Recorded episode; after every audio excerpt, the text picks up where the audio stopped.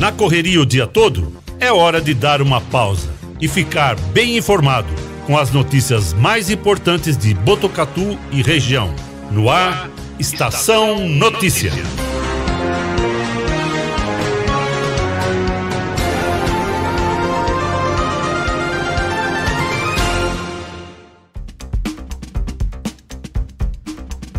Ar, a edição número 109 do Estação Notícia, o jornal da sua tarde, uma produção de toda a equipe do 14 News. O site de notícias de Botucatu e região. Acesse 14news.com.br e fique sempre muito bem informado.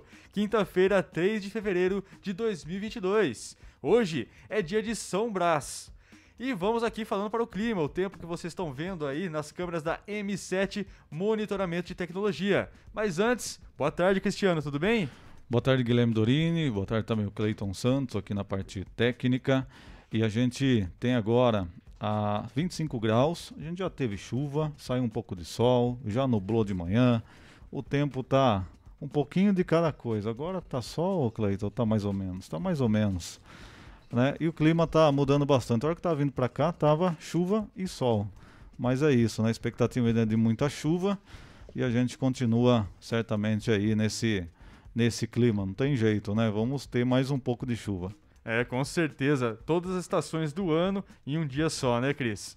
E claro, né, a gente vai apresentar aqui os nossos parceiros, né? O, e o Face, a gente transmite aí pelo Face aqui no nosso estúdio, né? Ao vivo, a gente transmitindo aqui pelo nosso Facebook, YouTube do 14 News, também pelo Facebook da Rádio Web Vitrine de Botucatu, pelo Facebook da Integração FM de São Manuel e também na sintonia 87.9 da Rádio Educadora FM e também pelo nosso WhatsApp, né? Você manda suas perguntas, manda suas críticas, manda todos os seus comentários aqui no nosso WhatsApp que está aparecendo aqui na sua telinha, aqui embaixo aqui, ó. 99163 0000. Agora são 4 e 22. Destaques do dia no Estação Notícia. Botucatu tem 13 pacientes internados com diagnóstico da Covid-19, sendo 4 em leitos de UTI. Foram 605 testes negativos e 406 positivos, de acordo com o último boletim divulgado. Neste momento, 1.658 pessoas estão em quarentena, cumprindo as medidas e protocolos de isolamento. Botucatu fará a aplicação da quarta dose da vacina em idosos com 70 anos ou mais neste domingo, dia 6. A ação é voltada para quem já tomou a terceira dose há pelo menos quatro meses. Ninguém acerta seis dezenas e Mega Sena acumula. Próximo sorteio pode pagar prêmio estimado em 26 milhões de reais. Nenê Bueno é o nosso entrevistado de hoje em pauta a revitalização da estação ferroviária de Rubião Júnior, distrito de Botucatu. Você participa do programa com a gente. Mande a sua mensagem pelo nosso WhatsApp 99163 0000. Nos destaques da polícia, laudo necroscópico confirma que mulher de 36 anos, moradora de rua em Botucatu, não foi morta por causa de espancamento. Polícia Civil informou que ela teve quadro de hipotermia e um mal súbito, que podem ter desencadeado uma sequência de problemas. No esporte, para alegria aí do Cleiton, o Marcos Leonardo garante virada do Peixe para cima do Corinthians no primeiro clássico do Campeonato Paulista. Derrota provoca demissão do técnico Silvinho. E terceira rodada do Paulistão continua hoje com três jogos. São Paulo vai a Bragança Paulista enfrentar o Bragantino em busca da primeira vitória na competição. Esses e outros destaques agora no Estação Notícia. Estação Notícia. Atenção à rede aí, estão indivíduos aqui, quer ser? Destaques policiais. Destaques policiais. Muito bem, agora 4h24 a gente abre o Estação Notícia de hoje com destaque da polícia de um caso que repercutiu aqui em Botucatu e agora teve um desfecho diferente. No primeiro momento foi divulgado que uma mulher de 36 anos, moradora de rua, havia sido espancada e que nessas agressões, essas agressões teriam provocado a sua morte. Em contato com a Polícia Civil, essa informação foi corrigida. Um primeiro laudo necroscópico produzido para a investigação indica que uma mulher de 36 anos, moradora de rua, foi assassinada por espancamento, como se imaginava. O, laudo entregue para a Polícia Civil indica que ela teve quadro de hipotermia e um mal súbito que pode ter desencadeado uma sequência de problemas que levaram à morte de Regina Aparecida Juvencio. Apesar de ter sido citado por um médico do PS que ela foi espancada após ter sido socorrida pelo SAMU, isso não foi constatado em laudo produzido após análise do corpo.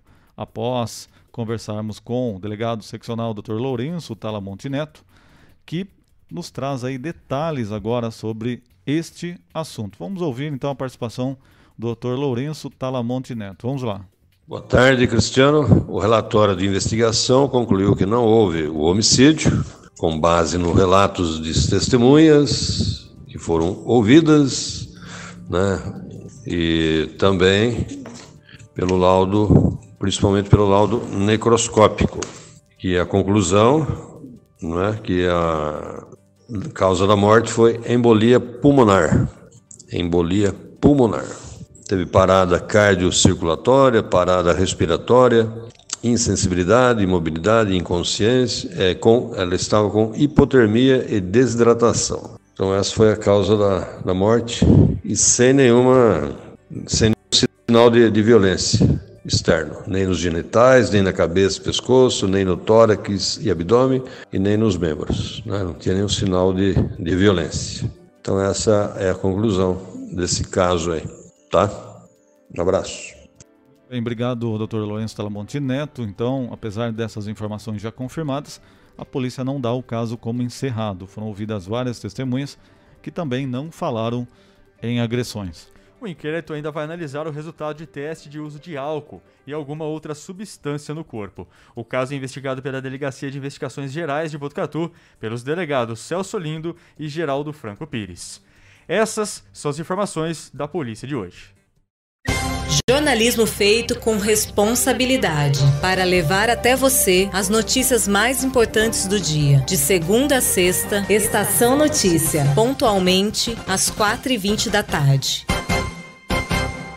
Muito bem, 4 e 27 eu tenho um recado agora para todos vocês. Todos queremos o melhor preço e o produto de qualidade na hora de construir ou reformar, não é mesmo?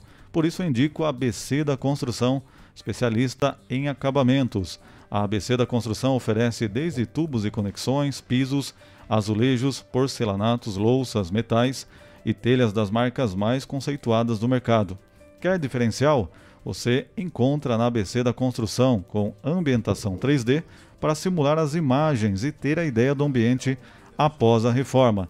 Equipe especializada que vai até a sua obra para medir e definir a quantidade do material a ser comprado. É economia garantida na hora da compra. A ABC da Construção fica na rua Visconde do Rio Branco, número 1267. Visite a loja e confira. Bom atendimento e preços incríveis. ABC da Construção, especialista em acabamentos. Muito bem, 4 e 28 e vamos com o destaque trazido pelo site G1. Falamos já aqui no Estação Notícias sobre o acidente envolvendo as obras da linha Laranja na estação Santa Marina, que destruiu três faixas da pista local da Marginal Tietê em São Paulo.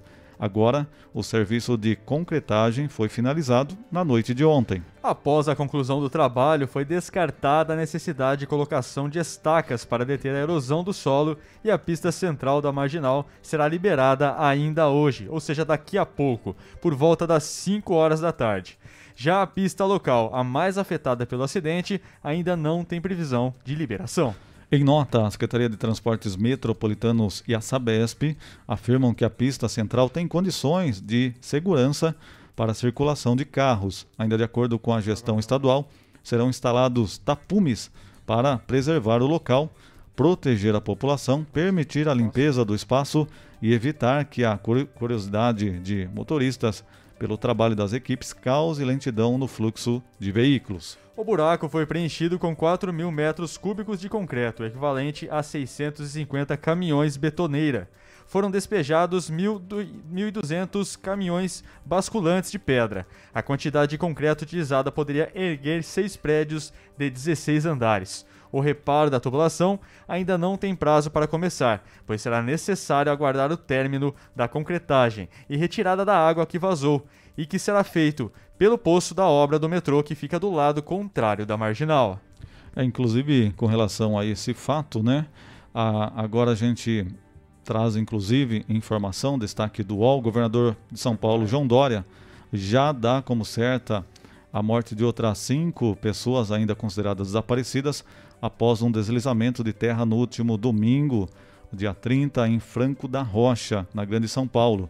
Se os óbitos forem confirmados, subirá para de 13 para 18 os mortos na cidade. Na madrugada de hoje, o Corpo de Bombeiros localizou dois corpos no município, elevando para 29 o total de mortos no estado em razão das chuvas do último final de semana.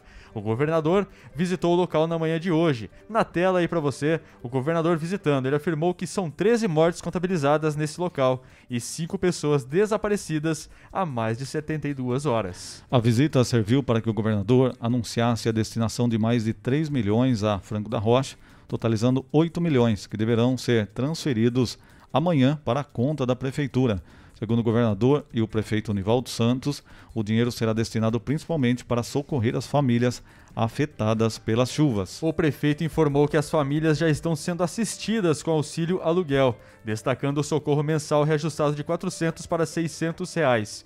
O dinheiro também será destinado às obras de intervenção nas áreas que deslizaram com as chuvas. Ainda durante a visita ao local dos deslizamentos, o prefeito de Franco da Rocha afirmou que o plano de avaliação decidirá quais as casas que precisarão ser demolidas. Segundo o prefeito, existem 70 pontos que precisam de intervenção. O governador João Dória completou que após os repasses para o auxílio aluguel e a realização das obras nas áreas de risco, a próxima providência será a construção de habitação social. Até agora, de 70 a 80 famílias foram cadastradas para receber ajuda, segundo as contas do prefeito, que prometeu que nenhuma ficará sem assistência. Muito bem, agora 4h32, Eletroinformática é uma empresa com 27 anos em tecnologia da informação.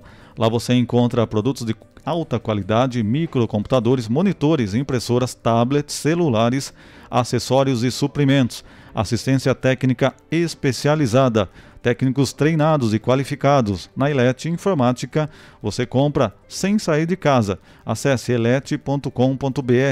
Elétrica Informática, Segurança e Experiência. Telefone 3815 2078. Tem também o WhatsApp 991410408. Elete Informática. Agora são 4 horas e 32 minutos. É, vamos com informações da situação da Serra de Torrinha. Vocês se lembram que o Estação Notícia trouxe os detalhes da interdição da rodovia por causa do risco de desprendimento de uma rocha. É isso mesmo, para evitar mais problemas, foi feita a implosão dessa rocha. Vai aparecer na tela aí para você o momento em que essa enorme pedra se transforma em pó. Vamos acompanhar.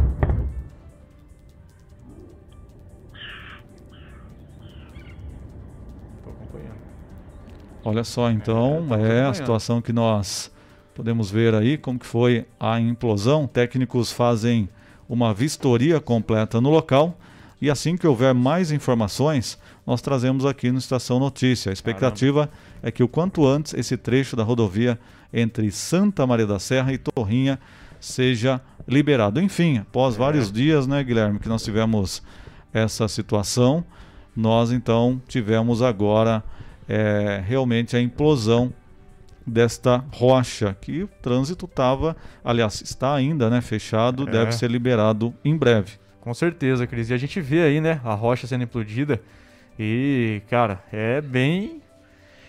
É perigoso, né?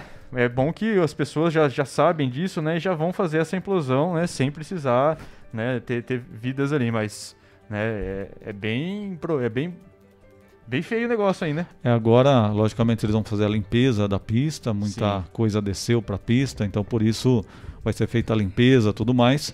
Mas não podia passar veículo porque tinha realmente o perigo dessa rocha se desprender e cair sobre algum veículo que estava passando por ali. Agora, com realmente a implosão, nós teremos agora a limpeza da pista, do local, do local certinho, depois será liberado e a gente informa que assim que isso ocorrer. Muito bem, agora 4h34. Vamos agora para outra notícia. Destaque agora importante em Botucatu. Nesta semana aconteceu audiência pública na Câmara Municipal para discutir a destinação de resíduos sólidos. Nós separamos um trecho da fala do Felipe Martins, secretário municipal do Verde. Vamos conferir o que disse o secretário nessa audiência. Vamos lá. Seja plástico, seja vidro, seja papelão, seja qualquer coisa que a gente consome, seja numa obra que a gente faz na casa da gente, né, é, sobram coisas. Essas sobras nós chamamos no termo técnico de resíduos sólidos. Né? Então, desse processo é, de consumo que a sociedade humana é, faz na, ao longo da sua vida, a gente tem os rejeitos e esses rejeitos, então, eles fazem uma, eles fazem uma parte importante, eles compõem uma parte importante das nossas vidas. É, haja vista, por exemplo, as muitas, os muitos problemas, no caso, que a gente tem com os resíduos sólidos, por exemplo, nas estradas municipais. É uma cidade que tem um potencial imenso turístico, no caso do Botucatu. Nós temos um problema de resíduos sólidos quando eles são é, descartados de maneira irregular é, nas estradas rurais, por exemplo. E aí isso fica muito à vista das pessoas. É, por outro lado, a gente tem também ah, os lados positivos. Então, a gente tem o processo de reciclagem de vidro, latas, metal, plásticos, papelão, etc.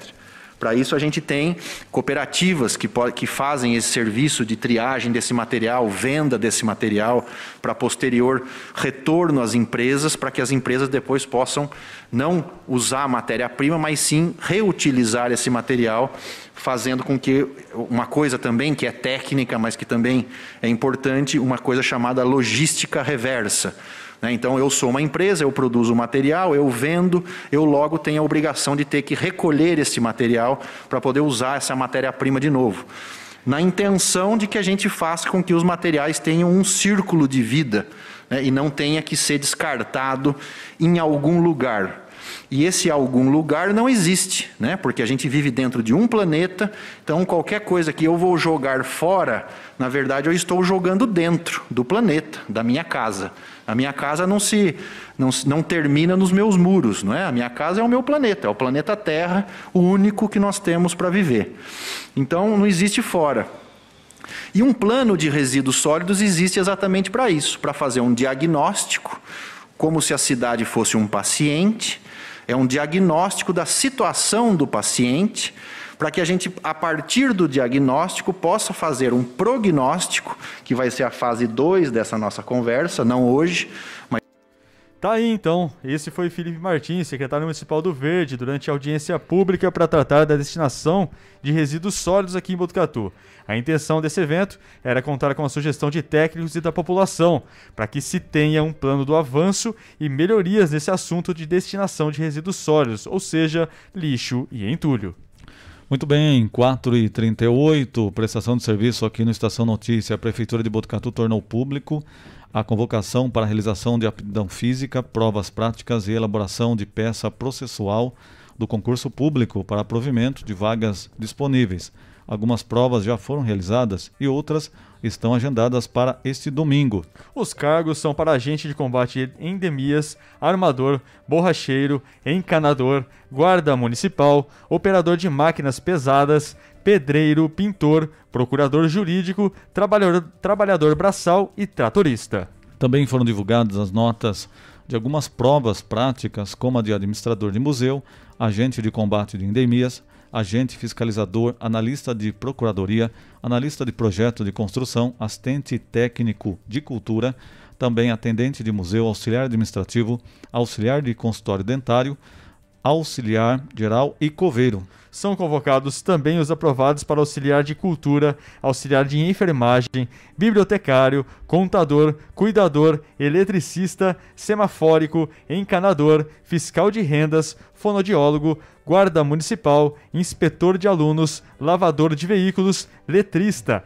médico clínico, nutricionista, operador de máquinas pesadas, pedreiro, pintor, procurador jurídico, professor, psicólogo, técnico agrícola, técnico de enfermagem, trabalhador braçal, tratorista e veterinário. A lista completa está disponível no site 14news.com.br, onde também Está lá o edital para você consultar com todas as informações, as notas dos candidatos, quem já fez a prova. Então tudo isso está lá no 14news.com.br.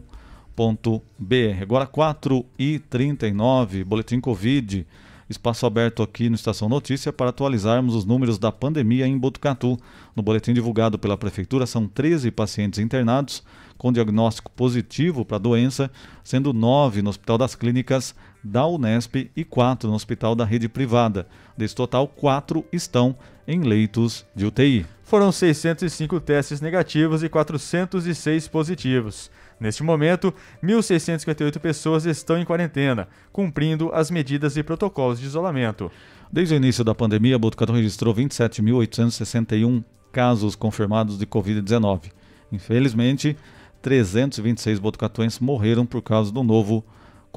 Números aí para você, né? Então nós temos um número realmente considerável aí de pessoas em quarentena, 1.658 número alto, né? Mas nós estamos ainda, de certa forma, com controle aí com relação a internados e infelizmente temos óbitos acontecendo de pessoas com comorbidades, principalmente as que não tomaram ainda as três doses. E o que chama mais atenção, Cristiano e Guilherme, é essa diminuição do número entre negativos e positivos. Dia a dia a gente vem divulgando aqui o boletim coronavírus e esse número de positivos anda encostando cada vez mais o número de negativos em relação à quantidade de testes aqui na nossa sociedade. Daqui uns dias, com certeza a gente vai ver o número de positivos maior que o de negativos devido à, à transmissão alta dessa doença. É, só aqui nesse boletim 605 negativos e 406 positivos. O doutor, vamos conferir agora o boletim divulgado pelo secretário municipal de saúde, doutor André Espadaro.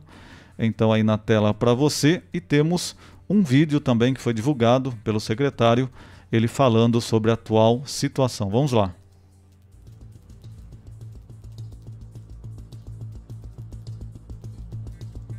Olá a todos, segue a atualização do Boletim Coronavírus e Botucatu dessa quarta-feira, 2 de fevereiro de 2022.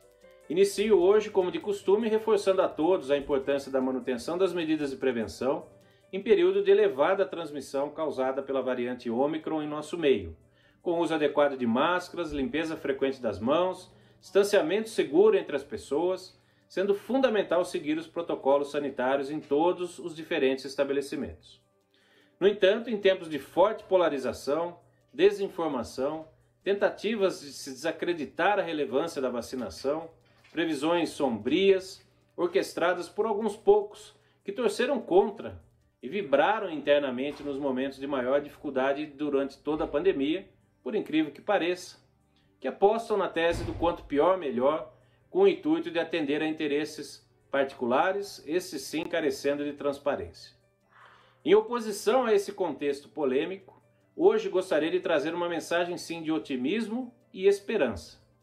Em função do trabalho exaustivo de nossas equipes de profissionais de saúde, ao longo de toda a pandemia, em particular nas últimas quatro semanas, colocando em prática um amplo programa de testagem de indivíduos sintomáticos por livre demanda em toda a rede municipal, pudemos fazer diagnóstico, orientar o isolamento e informar a todos de forma transparente a real situação de transmissão exponencial da Covid em nosso município, semelhante ao que ocorre em todo o mundo. Ainda mais importante, essa ampla testagem permitiu identificar a fase em que nos encontramos na pandemia e planejar melhor as diversas ações que ainda se fazem necessárias. E hoje temos fortes indícios de que o município de Botucatu pode ter atingido o pico da transmissão dessa onda por Ômicron, conforme se pode observar no gráfico e como temos já divulgado amplamente nas últimas semanas, de acordo com o que se observa em outros países. Estamos acompanhando atentamente os resultados dos testes, com uma expectativa real de encerrar essa semana epidemiológica no sábado, agora já em queda. Se confirmada, espera-se uma queda expressiva nas duas semanas subsequentes, que pode ultrapassar 50% de redução em um curto período de tempo. Com relação às internações, nesse cenário que se desenha, a expectativa é de que possam ainda crescer um pouco, até atingir um pico em torno da semana encerrada no dia 19 de fevereiro, ou mais tardar no final de fevereiro, para então reduzir também de forma expressiva. Estendemos nossos cumprimentos também aqui a todos os profissionais do HCFMB por todo o esforço, capacitação, vitais para que possamos todos superar mais esse momento de dificuldades, assim como a todas as demais instituições parceiras nessa jornada.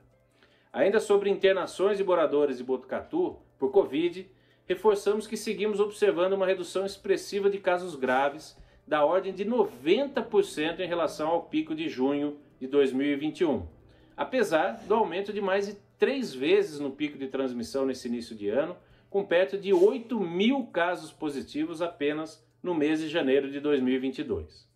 Essa redução de casos graves são resultado direto das elevadas coberturas vacinais em nosso município, da ordem de 91% de toda a população com duas doses, que representa perto de 95% de toda a população elegível acima de 5 anos de idade, e principalmente resultado das elevadas coberturas com a dose de reforço, na ordem de 70% de toda a população, o que representa em torno de 83% da população elegível acima de 18 anos que já recebeu as três doses.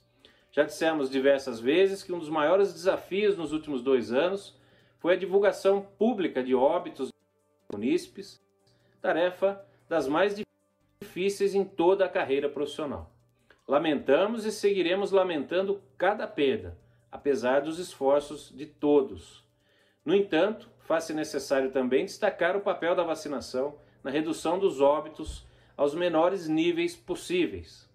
Botucatu segue apresentando os menores níveis de letalidade e mortalidade dentre os municípios com mais de 100 mil habitantes do estado de São Paulo. Nesse mês de janeiro de 2022, reforçando que lamentamos cada um dos óbitos ocorridos nessa onda atual, é importante destacar que a letalidade por Covid se demonstrou acima de 95% menor quando comparada ao mês de janeiro de 2021 e também em relação ao pico de casos de junho de 2021. Para finalizar, de modo que não restem dúvidas do papel da vacinação contra a Covid-19, quero mostrar algumas curvas de casos e de óbitos por Covid em alguns países e sua relação com as coberturas vacinais. Nos Estados Unidos, por exemplo, que vacinaram 64% da população com duas doses e 26% com a dose de reforço, observem na curva de casos corrigidos para um milhão de habitantes, na parte de cima do gráfico, que o auge já ficou para trás. Na curva de baixo, observe o padrão de elevação dos óbitos, que se aproximam de 80% do pico de óbitos anterior. Na Itália, com 76% de vacinação completa e 56% de dose de reforço, vemos que o auge de casos também já foi ultrapassado na parte de cima do gráfico e que os óbitos na parte de baixo do gráfico chegam próximos a 50% do pico anterior. Em Portugal, o país mais vacinado da União Europeia, com 90% de cobertura completa e 50% com a dose reforço, vejo que o pico de casos parece ter sido atingido na data de hoje e que a curva de óbitos abaixo mostra um leve aumento na média móvel, cinco vezes menor que no pico anterior de óbitos. Por fim, em Botucatu, com 90% de vacinação completa e 70% com dose de reforço, observem hoje uma primeira sinalização de que o auge pode ter sido atingido nessa semana e, de forma mais importante, com uma discreta elevação na média móvel de óbitos. Isso é claramente o resultado da vacinação completa, em especial resultado da, das elevadas coberturas com a dose de reforço. Assim, seguimos solicitando a todos que completem seu esquema vacinal, que tomem a dose de reforço, quem ainda não o fez. E seguimos estudando novas ações que tenham o potencial de manter nossa mortalidade nos níveis mais baixos possíveis ou ainda menores. Seguem na tabela os dados de hoje. Uma boa noite a todos e até breve.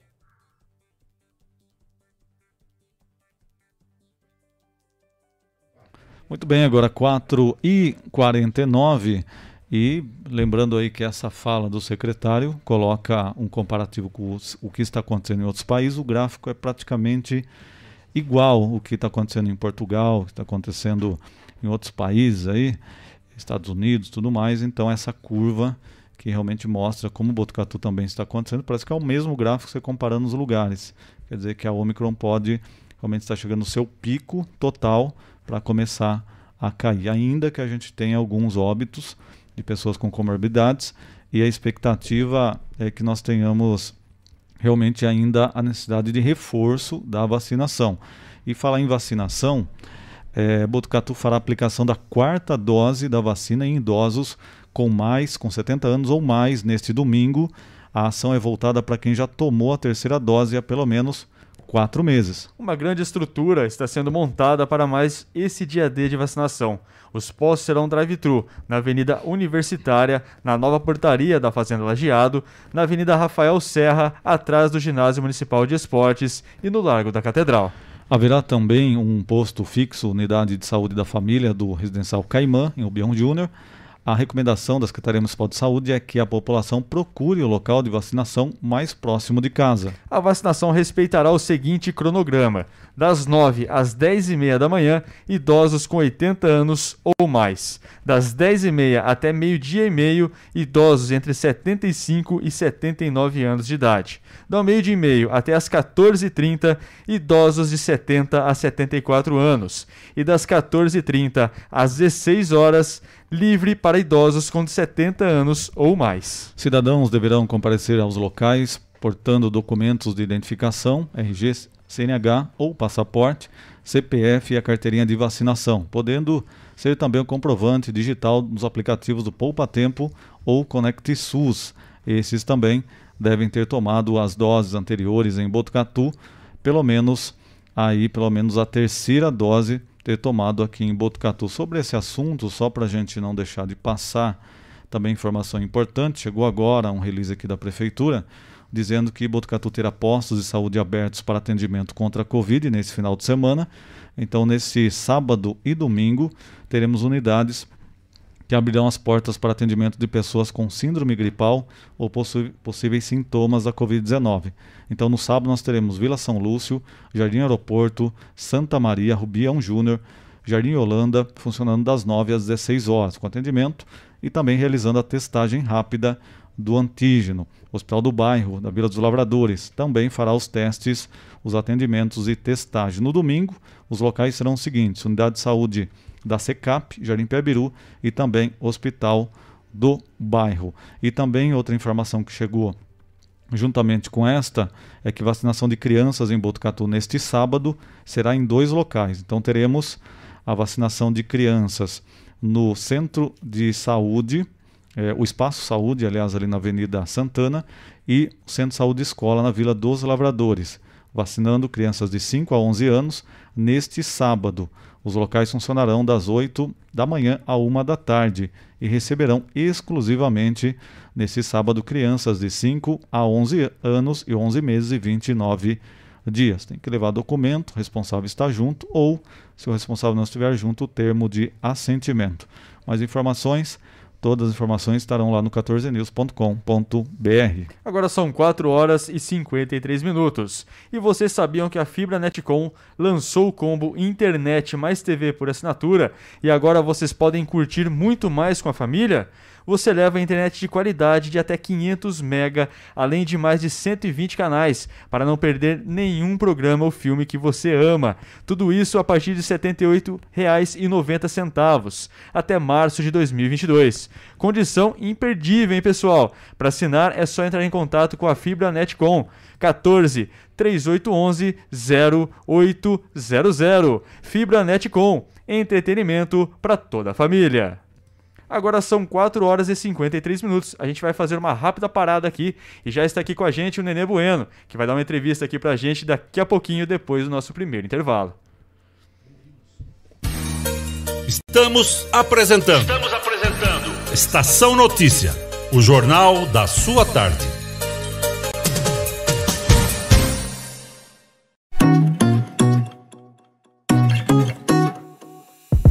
Só nas telas da usina multimídia você leva a sua marca para mais de 40 mil pessoas por dia. Isso mesmo, são mais de 25 TVs espalhadas em diferentes pontos de Botucatu e São Manuel. Pontos com um grande fluxo de pessoas onde a sua propaganda é vista, longe da correria e do estresse. E claro, com a atenção máxima que ela merece.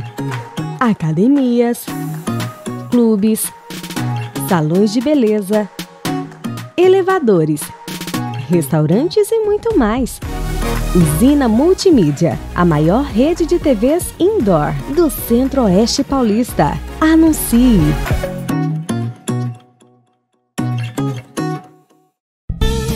Fogasa Botucatu, uma ótima opção para você terminar muito bem o seu dia. De quarta a domingo, servindo os melhores lanches, pastéis e aquela porção especial de dar água na boca. Experimente também nossa deliciosa fogasa. São vários sabores à sua escolha. Venha conhecer. Estamos em frente à rotatória da rodovia Gastão da Alfarra. Ou, se preferir, peça pelo delivery 98 803 5218. Fogasa Botucatu. A cada dia, um novo desafio. Nesse momento de incertezas, mais do que nunca é preciso transformar ideias em oportunidades. Juntos, vamos criar a melhor estratégia para sua empresa. A Smart Comunicação é uma agência especializada em jornalismo, marketing e publicidade e propaganda. Atuamos com comunicação corporativa e planejamento estratégico. Conte com nossa equipe para gerenciar e produzir o conteúdo ideal das redes sociais também trabalhamos com vídeos institucionais e comerciais para deixar a sua marca em evidência. Venha para Smart Comunicação.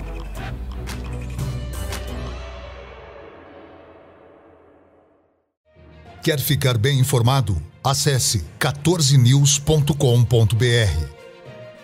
Fique por dentro das principais notícias e acompanhe o que é destaque em Botucatu e região. Agência 14 News. A informação começa aqui.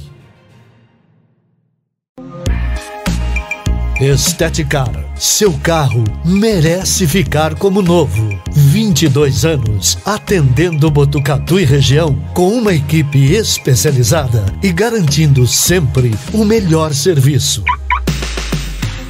lavagens especiais, polimento e cristalização, higienização, hidratação e proteção dos bancos de couro, funilaria, pintura e martelinho de ouro que desamassa sem danificar a pintura. Esteticar, o seu centro estético automotivo. Rua João Gotardi, 441, atrás do campo do Inca. Telefone 3815 34 97. Esteticar. Voltamos a apresentar Estação Notícia, o jornal da sua tarde horas e 57 minutos, voltamos com a Estação Notícia através do Facebook e YouTube do Agência 14 News, Facebook da Integração FM de São Manuel, Facebook da Rádio Web Vitrine e também na Sintonia 87.9 da Rádio Educador FM. Lembrando que você participa com a gente do jornal mandando sua mensagem também pelo nosso WhatsApp, que é o 99163 0000. Estamos recebendo aqui nos nossos estúdios hoje o Nenê Bueno e o Ademir Lopes Dionísio, conhecido mais como Dimas. Eles vieram aqui pra gente para falar um pouquinho sobre Memórias de Botucatu e, claro, né, Cris, falar um pouquinho da estação, da estação de Rubião Júnior. É verdade, o pessoal está com um projeto bacana lá, né, trabalhando dia a dia para recuperar aquele espaço que ficou muito tempo abandonado e com certeza vão poder contar como que está todo esse processo e falar um pouquinho aí da história de Rubião também, daquela estação. Primeiro, bom dia, é, boa tarde ao Nene Bueno, que está aqui com a gente. Bom dia, porque todo dia na Municipalista a gente fala bom dia, né? Então fica na cabeça. Boa tarde, Nene Bueno. Prazer em recebê-lo aqui nesta tarde, tudo bem? Boa tarde, a equipe aí. Só ligar o microfone aí para cima. Vamos lá, agora sim. Boa tarde a todos da Estação Notícia. É um prazer imenso estar aqui com vocês e poder falar um pouquinho da, da estação de Rubião Júnior, da qual a gente tem um projeto muito bonito lá, muito bem elaborado. Muito obrigado pelo convite. Muito bem. E o Ademir Lopes Dionísio Dimas também faz um trabalho importante em Rubião. Dimas, tudo bem? Boa tarde. Boa tarde, Cristiano, e a todos aqui da Estação Notícia. Boa tarde aos telespectadores. Muito bem. Gostaria que vocês falassem um pouquinho como que surgiu a ideia de realmente mexer ali com a estação de Rubião Júnior, né, nessa questão histórica, é, recuperar aquele local. Como que surgiu a ideia e como que está o projeto nesse momento? Né? Pode começar e depois o Dimas, ou vocês vão alternando e como vocês acharem melhor. Mas bacana a gente explicar como começou a ideia de realmente fazer todo esse trabalho ali na, na estação de Rubião Júnior. Bem, eu gostaria de passar essas informações aí ao Dimas, que ele começou desde o comecinho, o princípio lá que o convite foi feito a ele, né? Daí depois você volta pra gente e a gente vai batendo esse ah, papo. bacana. Vai lá, Dimas. Dimas, como que foi essa, o começo dessa história? Bem, Cristiano, o começo foi o seguinte: tem um grupo denominado Coletivo Cultural de Rubião Júnior, é um grupo de jovens, né? Jovens artistas, artistas de rua, alguns estudantes. E eles tiveram a iniciativa de fazer uma ocupação artística na estação. A estação até então vinha abandonada, é, depredada, e eles tiveram essa iniciativa de, no dia 12 de setembro, se eu não me engano, passado, ir até lá fazer uma limpeza, uma, uma lavação no prédio da estação, que contou inclusive com uh, o auxílio da dona Arsênia, que é uma proprietária ali do lado, né?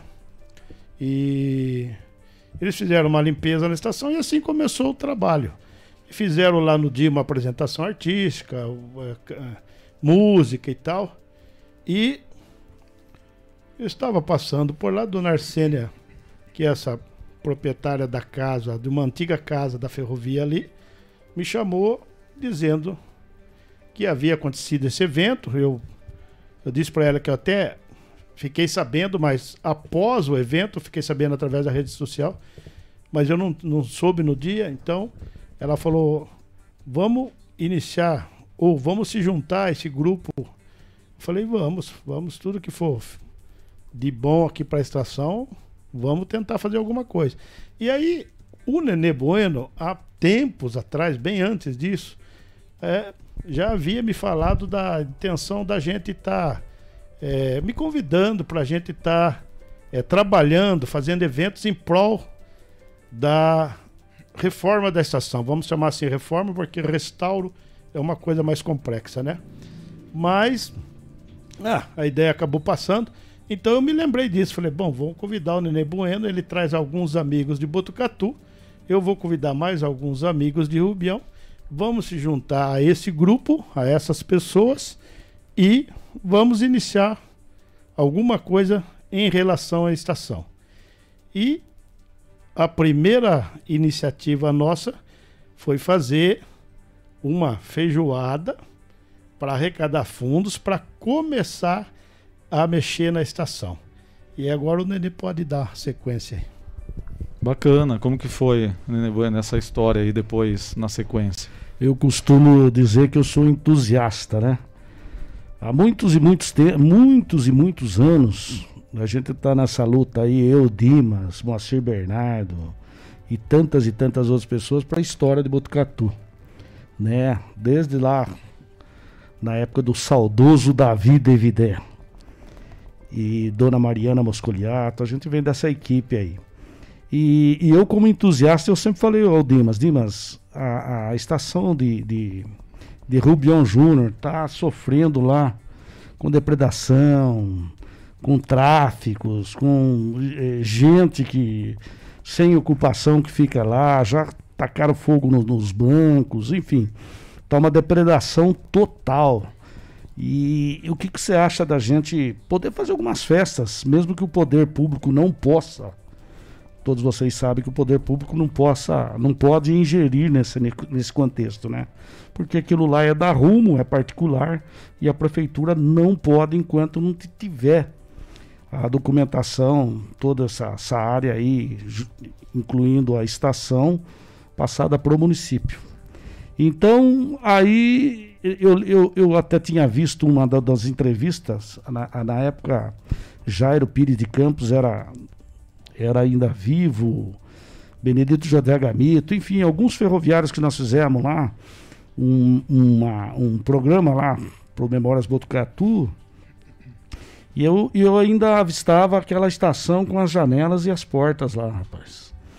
Aí foi surpresa total quando, quando nós chegamos lá e já não tinha mais nem janelas, nem, nem portas e nem bancos, os bancos ali do saguão central. Aí quando o Dimas me convidou, eu prontamente aceitei, claro, né? Porque sempre fui um entusiasta nesse sentido não só o prédio da estação, mas como qualquer outro prédio de Botucatu que a gente vê que está abandonado e a gente vai dar sequência depois disso daí nessa, nessa labuta que a gente está tendo hoje. E aí quando eu fui convidado, aí já é, levamos lá, entre eu, os convidados meu e do Dimas, nós levamos 19 pessoas. E essas 19 pessoas entrou num consenso de fazer a primeira feijoada conforme o, o Dimas falou agora. E nessa feijoada nós já arrecadamos alguns fundos. E esse fundos eh, já veio para dar uma melhoria, lavagem da estação, enfim. A gente queria dar um, um ar ali, um brilho, como a estação merece. E como fazer isso? Aí tem o seu Marinho lá, Marinho Martinelli, do qual a gente deve agradecer muito, funcionário há anos da, da ferrovia, teve a brilhante ideia de afastar os trens. E acredite se os trens não, os vagões que estavam lá, é, é, vamos se dizer, enfeiando isso, entre aspas, tirando todo aquele brilho da, da estação. Aí ele com um jeitinho, com uma alavanca, ele nos ensinou como fazia, e a gente com a alavanca. E você acredite se quiser, nós empurramos aquilo lá com a mão. É, e ele, né, Dimas, o Dimas pode confirmar, ele empurrava dois vagões sozinho, com a habilidade que ele tinha pois ele foi truqueiro na, na ferrovia. E aí a gente acabou afastando as, as composições ali, os, os vagões, e já, já começou a dar um novo ar. Aí o Dimas já providenciou lá alguém que pudesse fazer a limpeza, tirar aqueles galhos, muita, mas muita, mas muita sujeira que tinha lá, já deu outro aspecto.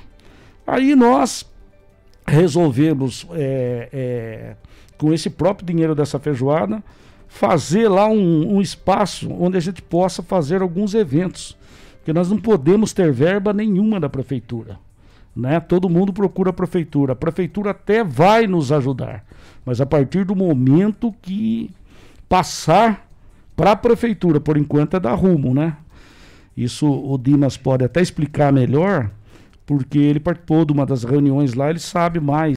É, mais efetivamente do, do, do, do que aconteceu e como que está essa tramitação, que nós temos boa notícia aí, que logo, logo, sem dúvida nenhuma, passará ao município. Aí, só para terminar, nós fizemos esse espaço, um espaço bacana, fizemos uma festa lá, uma paeja campeira, é, na, sob a batuta do, do nosso amigo Joãozinho Tomás, o Joãozinho da Aquário, que rendeu ótimos frutos e tá lá um espaço bonito e hoje tem muita, mas muita gente indo lá tirar fotos, visitando a estação, outros até tendo uma história com a estação. Vou até falar de um de um de um rapaz que veio de Manduri, ele falou eu eu aportei nessa nessa estação em 1975. Eu passei num dos concursos aqui da Unesp e desci justamente nessa estação. E eu fui com uma pastinha na mão, a pé até a faculdade, fiz inscrição. Hoje, estou me aposentando, sou professor da Unesp e essa estação tem muita identidade. Inclusive nos ajudou muito, tá, tá lá junto com a gente, tá nos ajudando. Então é isso que nos interessa, entendeu? Trazer a população de volta, trazer não só os, os ferroviários, né? Mas muitas outras pessoas que têm identidade e mesmo aqueles que não têm identidade, que vão lá só para para enaltecer aquilo que a gente tem de mais bonito. E eu gostaria agora que o Dimas falasse algo sobre a, a rumo, as conversas com a prefeitura, porque nós somos muito cobrados sobre isso, Cristiano. E a prefeitura está ajudando? E a prefeitura está ajudando? Ela não está ajudando porque não pode ajudar. Nós fizemos duas reuniões com o Pardini lá Infelizmente, eles não podem, enquanto não passar é, é, todo o, o, próprio lá para a prefeitura. Enquanto não passar definitivamente, a gente não pode fazer nada. Exatamente. É, geralmente quando um, um bem público não faz parte, ou particular não faz parte é, do bem municipal, a prefeitura não pode colocar dinheiro, né? Acaba sendo algo ilegal, o prefeito responde por isso. Mas antes do Dimas responder, eu vou aqui dar boa tarde pessoal que está com a gente nas nossas transmissões aqui. A Elza Cruz mandando boa tarde, também Roberto Silva, a Maria Emília Oliveira, boa tarde. Também aqui com a gente o Valério Morito, um abração aí o Valério, nosso companheiro que retransmite também aqui o 14 News. O Leonel Soler, também o Gilberto Oliveira também a Lázara Rosane, Edivaldo Goulart, Agatha Joner Coraza, também o João Antônio Leite, a Maria Estela Bossoni, a Maria Helena Andrade, Edmir Virgílio, ou seja, muita gente aí acompanhando, mandando mensagem e querendo saber dessa história aí de, da, da, da estação. Eu gostaria de saber também do Dimas, além dessa parte legal, que realmente a prefeitura às vezes não pode colocar verba em algo que não é dela e algo que ela não tem a, a sessão de uso, vamos dizer assim, né? É, o que, que vocês projetam e pensam para o local, né? Porque só algo, um local histórico, você passa, ele está conservado, você quer tirar foto, você quer visitar, você quer saber da história, você quer saber como tudo começou. Agora, se você tem também outros atrativos ali junto, isso vai uma coisa somando a outra, né, Dimas? O que, que você imagina que ali pode ser feito? E qual que é o entrave hoje da prefeitura não poder utilizar, ajudar? Bem, é, fazer um pequeno histórico da estação, depois eu respondo essa pergunta sua. A estação de Rubião Júnior, ela teve a sua construção, o prédio, o prédio principal, né? Ele foi construído em 1897, inaugurado em 5 de março de 1897, portanto, agora, 5 de março, ele, o prédio faz 125 anos e se a pandemia deixar, a gente pretende fazer alguma coisa é, para lembrar essa data aí festiva, que é o aniversário do prédio da estação. É, foi um dos prédios construídos de forma definitiva, porque antigamente todas as estações, inclusive a de Botucatu, era construído um prédio é, de madeira. Depois era feito uma estação é, de tijolos, né, de alvenaria. Mas quase todos eram construídos de madeira. E lá não, lá já foi construído havia um projeto e foi construído é, definitivamente. A plataforma da estação de Rubião é de 1895, portanto, os trilhos chegaram antes do prédio da extração, porque é, avançavam até a Fazenda Morrinhos, a, hoje chamada Paula Souza, que fica exatamente 18 quilômetros de, de, de Rubião Júnior. Né? Como lá era um ramal lenheiro, é, a, o trilho ferroviário passava por dentro da fazenda. Então precisava chegar lá para depois ter um prolongamento para o antigo ramal do Tibagi e depois Porto Epitácio, né, que chegava lá no Paraná. E a partir do momento que a estação de Rubião Júnior começa a funcionar pré-definitivo, o ponto principal da ferrovia passa a ser lá. Por que passa a ser lá?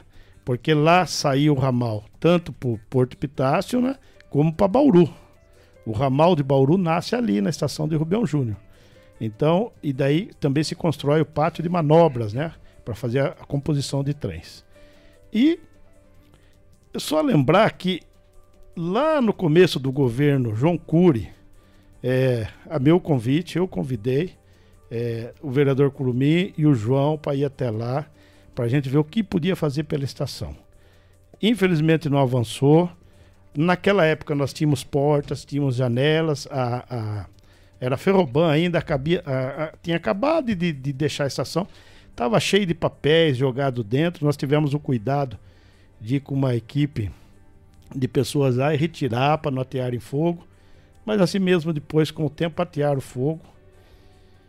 Tivemos sorte que o prédio não incendiou o telhado, então a estrutura está íntegra ainda, né? Ou seja, vocês buscaram ajuda antes é da antes. coisa ficar pior. Isso. Mas quando a gente fala assim, quando foi feito o trabalho, a gente reconhece. Mas quando há também um tropeço, a gente comenta. Não por questões de qualquer ataque barato, algo assim, mas para contar a verdadeira história. É, por exemplo, a gente tem uma estação aqui no centro da cidade que ela está recuperada. É verdade, a prefeitura foi lá, recuperou, tomou posse, mas também a gente esperou destruir muita coisa para depois agir. E a estação de Rubião está sendo a mesma coisa. A gente esperou destruir tudo para depois ir lá e atuar. Lógico que tem questões legais tudo mais, mas depende também do empenho das autoridades públicas, né? É, Cristiano, com uma diferença. Que a, a, aqui a prefeitura agiu depois de ser destruída e lá é a comunidade que está agindo, tá? É verdade. Então, é, tem essa diferença. Nós tivemos o cuidado de levar o prefeito John Cury na época, não avançou. Depois, quando o prefeito Pardini assumiu, eu sempre tive essa preocupação com a estação. Convidei o prefeito Pardini para ir lá também. Já não tinha mais portas e janelas. Colocamos, é, a, a, colocamos tapumes nas portas e janelas, pois foram lá e arrancaram, destruíram tudo, que era para impedir uma maior degradação do prédio. E até chegar a esse momento, né? Chegar a esse momento que. É... E antes disso, nós estivemos em São Paulo, a convite do prefeito Pardini, numa reunião com a Rumo, onde participou o vereador Curumim, participou o Pardini. Estivemos juntos lá é, para tratar dessa questão de municipalizar a estação. É, essas conversas pararam depois com a, com a pandemia, acabou não acontecendo mais reuniões. E a partir do momento que agora a gente assumiu, nós tivemos o cuidado de acionar o prefeito Pardinha de novo, né? É, de ir numa reunião com ele, convidar ele para os eventos lá da feijoada e pedir para ele que intercedesse junto a Rumo de novo para que o espaço viesse para a prefeitura. E o prefeito Pardini fez isso. Isso está acontecendo.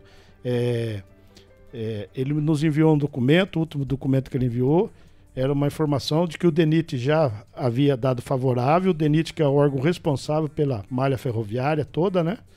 E, e que se tratasse diretamente com a Rumo e eu sei, eu sei que o prefeito Pardini está agendando reunião em São Paulo para tratar disso com a Rumo. Não só o prédio da, da estação, mas também aquela área toda que está abandonada lá em Rubião, que é uma área grande, né? Nós fizemos, né? nós, eu digo eu, Nenê e, e a comunidade, fizemos uma pequena parte na frente da plataforma da estação, porque a estação fica de, de frente com a igreja de Santo Antônio, né? Tanto que a frente dela é para a Avenida Bento Lopes. É, ela é uma estação que tem frente dos dois lados, né? Digamos assim. Ela tem um saguão que o, o trem de passageiro tanto chegava de um lado como do outro. Ela está no meio do, do pátio ferroviário, né? Mas a frente dela é para a Avenida Bento Lopes. Então, nós é, fizemos uma pequena, uma pequena é, plataforma ali do lado da plataforma da estação, uma terraplanagem, é, uma área de eventos mesmo, uma pequena área de evento que mudou completamente a, a fisionomia. Né? Começamos fazendo uma passarela de acesso da Avenida Bento Lopes para a plataforma da estação e depois o Nenê teve a ideia, vamos construir aqui um pouco mais, vamos ampliar essa passarela aqui, lateralmente para a gente fazer uma área de eventos, né? A partir de uma árvore que existia lá, vamos fazer e foi feito. Com alguns puxões de orelha da Rumo, sim, tivemos dificuldade com a Rumo.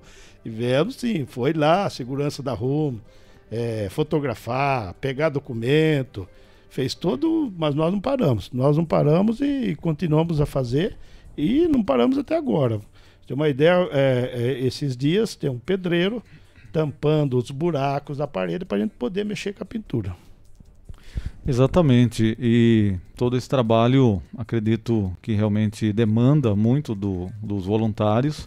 Eles colocaram até uma escavadeira lá na mão do Master Bernardo, ele teve que se virar lá para fazer o buraco, né? O Nene Bueno deu escavadeira, a escavadeira lá na mão do Master Bernardo. Então todo mundo trabalha lá, né? De repente sobra alguma coisa na sua mão lá que você tem que se virar, né? Como que é o trabalho lá do dia a dia com os voluntários? Geralmente você consegue uma máquina, geralmente um pouco de pedra, um pouco de areia, daí daqui a pouco fala, precisa fazer esse negócio aqui, põe na mão da pessoa lá enxadão e, e vambora, né? É mais ou menos assim ou não? Exatamente, Cristiano. É, nós temos lá um, um pequeno grupo, pequeno grupo. A gente, a, a gente até imaginou, o Dimas pode até falar melhor sobre isso, a gente até imaginou que nós tivéssemos mais gente colaborando. Infelizmente, por uma por diversas razões, né? Um trabalha, outro não pode. Enfim, nós temos um pequeno grupo lá que ajuda. E o Centro Cultural de Botucatu, na pessoa do Moacir Bernardo, do filho dele, o André, o Olavo, sempre que pode, estão lá, né? E mais, tem lá mais algumas pessoas de Rubião que tá nos ajudando. E quando você fala que tem que pegar a cavadeira lá e cavar, não, não, não tenha dúvida, aquele que chegar lá tem que ajudar a gente sim. E quando nós fizemos esse espaço, Cristiano, era justamente para isso, para a gente é, não ter que ocupar espaços de outros lugares, alugar, por exemplo, porque a gente já não tem dinheiro, né? Então a gente teria que fazer. E nada melhor do que você fizer em frente à estação. Né? Nada mais justo. Porque a pessoa vai lá e, e já vai notar o que está sendo feito. Só de, de ter afastado os, os vagões de lá já foi um, uma grande conquista. Depois nós fizemos essa. É, é, que a ideia do Dimas foi legal de fazer uma, uma plataforma para chegar à estação. Aí nós fizemos. Queremos agradecer aqui ao grupo, ao Vitorinho Bartolo, que nos cedeu os pedriscos lá para que fosse feita essa passarela. E fizemos essa passarela. Daí a gente vamos dar mais um passo. Aí fomos caminhando um pouquinho mais, aí fizemos, resolvemos é, fazer do lado de uma árvore lá. E, e, quando se trata de uma árvore, é uma árvore toda frondosa, linda, maravilhosa, que dá uma excelente sombra, que dá para fazer um espaço para qualquer tipo de evento sem que você possa ficar alugando, locando essas tendas, barracas, enfim. Então ficou um, um lugar bastante apropriado lá. A princípio a gente queria fazer assim só no meio dos trilhos, né? Depois a gente foi vendo que ficou mais bonito, era para fazer uma, um filete lá de, vamos imaginar assim, de 10 metros por, por, por 10, por 20 metros. Aí resolvemos fazer um 50 por 50.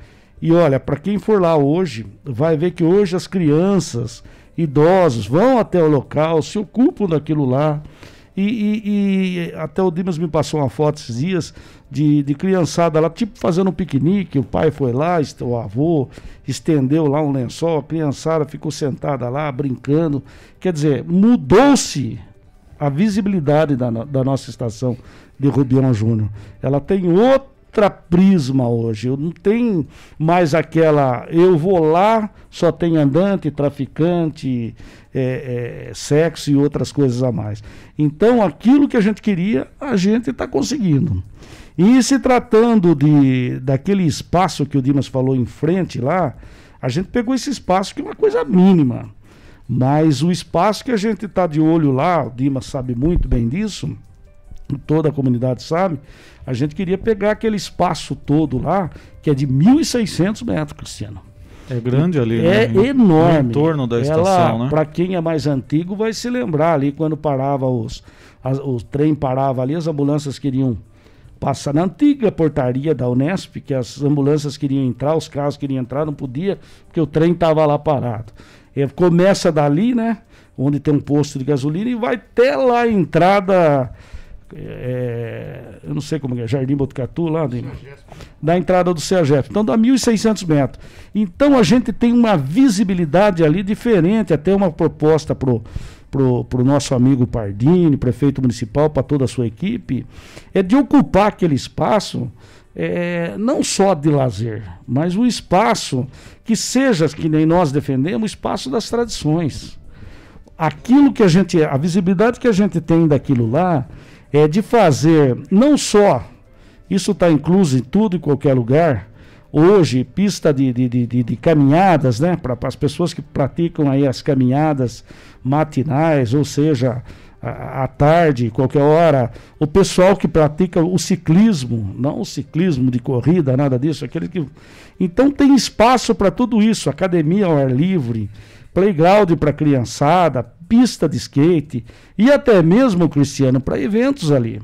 Porque nós imaginamos que o espaço da catedral hoje, em se tratando em relação com o espaço que tem de Rubião lá, Rubião dá mais ou menos uns quatro daquele espaço que tem a catedral, para você ter uma ideia.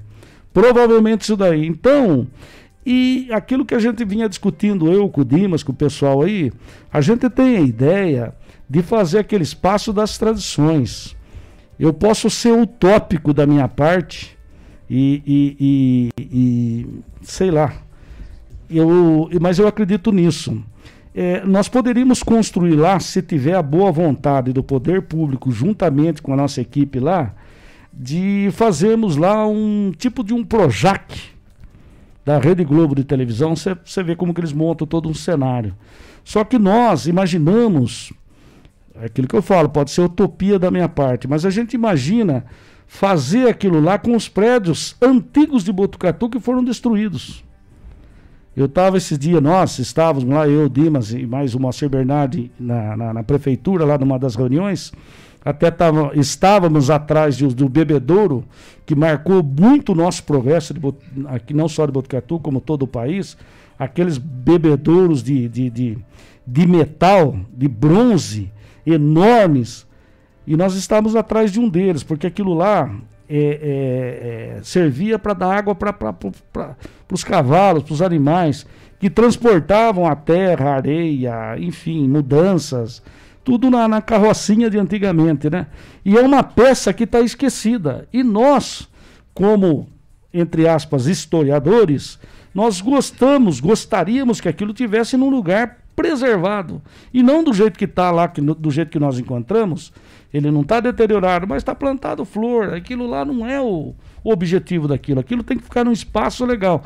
Então essas peças, como esse bebedouro, como o trole que tem a Prefeitura Municipal de Botucatu, ser colocado num lugar só. E a gente está dando essa ideia para o prefeito.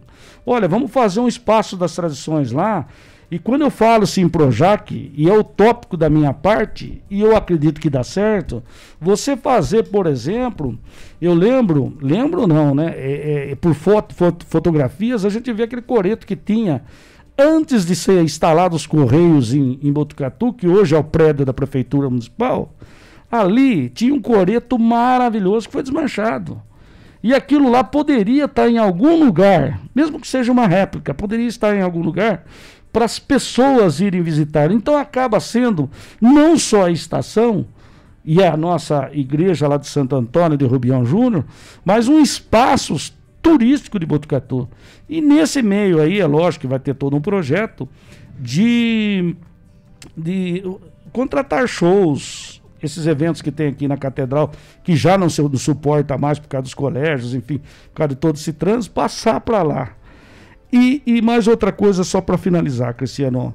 É, aquele espaço lá, a gente queria resgatar, resgatar também muito que Rubião ofereceu para Botucatu.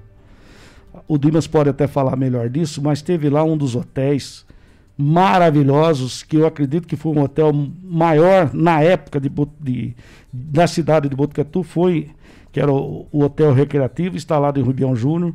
E por que não reviver isso? Você não precisa construir o hotel inteiro.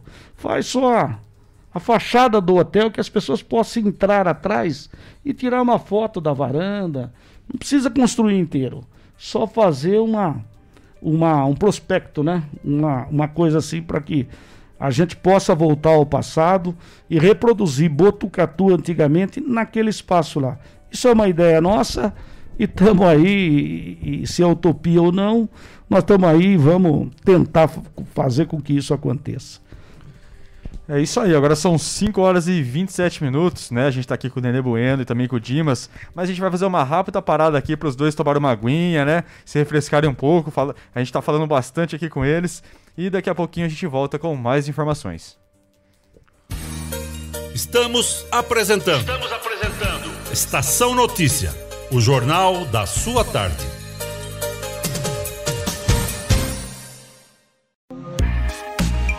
Esteticar. Seu carro merece ficar como novo. 22 anos atendendo Botucatu e região com uma equipe especializada e garantindo sempre o melhor serviço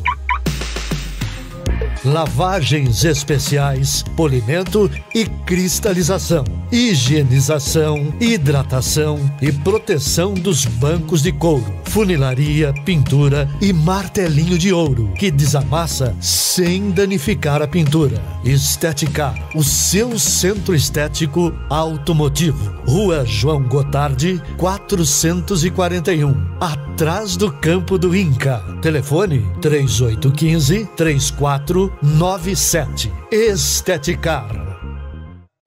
Quer ficar bem informado? Acesse 14news.com.br.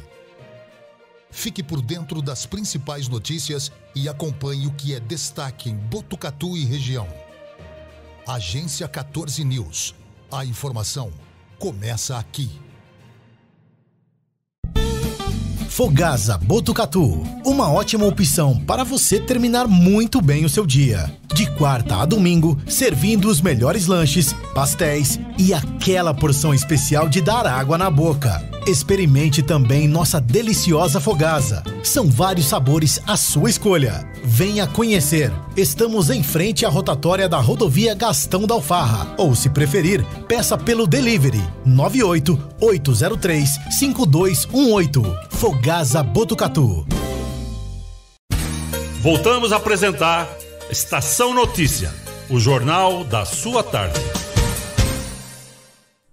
Agora são 5 horas e 30 minutos e voltamos com a Estação Notícia, através do Facebook e YouTube do Agência 14 News, o Facebook da Integração FM de São Manuel, Facebook da Rádio Web Vitrine e na sintonia 87,9 da Rádio Educadora FM. Lembrando que você pode participar com a gente no jornal, mandando a sua mensagem também pelo nosso WhatsApp, que é o 14 99 163 00 00. Cristiano Alves. É, a gente tava batendo papo que só as, as histórias não pararam na hora do intervalo. Começaram, as histórias continuaram aqui, né, nos bastidores. Mas aproveitar aqui e mandar um abraço pro Elis Pinto Júnior, professor lá do Pedretti Neto. Hoje eu passei lá pelo Pedretti Neto, escola, inclusive, que eu estudei. Nossa querida José Pedretti Neto, o professor, então mandou aqui um abraço pra gente. Ele escreveu aqui, ó, Nenê Bueno, admiração eterna por ele. O Elis tem aquela perua faz viagens aí por pontos turísticos de Botucatu, também faz viagens por outros lugares também do Brasil e até fora, né? E ele já percorreu boa parte do Brasil aí com a sua perua e realmente um cara que conhece muito, né, de história, geografia. Ah, um abraço aí o Elis falando aí, né, né, da admiração aí pela sua pessoa, aí pelo trabalho que você realiza. O Elis. Vamos ligar agora sim. O Elis, eu queria mandar um grande abraço ao Elis, uma pessoa muito inteligente. Ele fez curso de turismo rural comigo. Ele tem umas ideias excelentes. Aliás, convidando o Elis para que faça parte lá do grupo nosso. Porque são pessoas como eles, que de professor, né, incentivador, gosta de Botucatu, gosta do turismo de Botucatu. Ele precisa fazer parte com a gente. Fica aí o convite do, do Elis gosta muito do Chaves, viu? Tem toda a coleção do Chaves, o Elis. É, o Elis, gente boa. Ele teve aqui, inclusive, aqui no programa esses dias. A gente fez uma edição com ele contando as aventuras das viagens de Kombi. Né? Kombi que quebrou lá na Bahia, de madrugada, onde ia achar um, um mecânico de madrugada na Bahia. Né? Num fim lá de no, no, no, no finalzinho lá, lá da cidade, não sabia, eles estavam procurando onde, onde era a saída da cidade e tudo mais, mas um pessoal que faz um trabalho muito bacana realmente. Mas eu acho que é bacana a gente também citar aqui, né, e Dimas, as pessoas que querem ajudar, porque muitas vezes tem uma empresa, eu acho que, por um lado, é bacana quando o poder público pode ajudar, porque isso dá um fôlego também para quem está ali ajudando até em questões ali, às vezes de material, às vezes questão de mão de obra, isso acaba acelerando o, projeto. Mas também é bacana quando a comunidade se envolve, porque a comunidade vai cuidar, ela vai se, vamos dizer assim, se, se ver responsável por aquilo. Então eu acho que é muito bacana quando a comunidade se envolve também com esse tipo de, de projeto. O projeto realmente, o local vai ser muito mais cuidado, com certeza, quando a população se envolve. É, Logicamente que a gente pode ter várias ideias aqui, uma empresa aí contratar uma frente de trabalho para ajudar, para fazer a reforma, ou mesmo a prefeitura fazer isso. Mas como que as pessoas que querem ajudar, ou colocar a mão na massa, ou colocar dinheiro, ou levar algum material lá, como que pode ajudar Dimas e Nenê? As pessoas podem entrar em contato com vocês, acho que é bacana a gente salientar isso, porque ajuda sempre é bem-vinda, né? É, toda ajuda é bem-vinda e já estamos sendo ajudados, né? Porque se não houvesse ajuda, a gente não, não teria conseguido fazer o que foi feito É, tivemos algumas arrecadações e eventos, mas também tivemos ajuda, né? O Nenê já citou aqui o pessoal que doou petrisco, teve gente que doou tinta, que inclusive nem quis que a gente né, falasse o nome da empresa, é, porque nós fizemos uma, uma. Não é uma pintura, nós fizemos um fundo de pintura com selador na, na, na frente principal do prédio. Por que nós fizemos? Para poder colocar a iluminação de Natal, né? Teve é, a iluminação de Natal também, que foi contribuição de empresário. E mais recentemente, é, o, o, esse nós podemos falar, que é, é, é filho do amigo nosso que está com a gente lá, que é o, o Martinelli, o Leandro Martinelli. Ele, ele, ele doou a parte elétrica, a gente religou as lâmpadas lá, ela está iluminada, tá? É, a partir da casa da dona Arsênia, que cedeu para a gente puxar a iluminação de lá, do poste dela. Então a estação está iluminada, com vários é, é, bicos de lâmpadas e também holofotes que foi doado, tanto a instalação é, como a fiação, tudo doado pelo, pelo Martinelli, é Matos e Martinelli, né, Nenê? Matos e Matos Martinelli. e Martinelli, na pessoa do Leandro Martinelli. Leandro Martinelli. E, e ele doou também pra gente oito câmeras, oito câmeras é, de ponta, que inclusive para noite, é, que foram instaladas lá no prédio, né?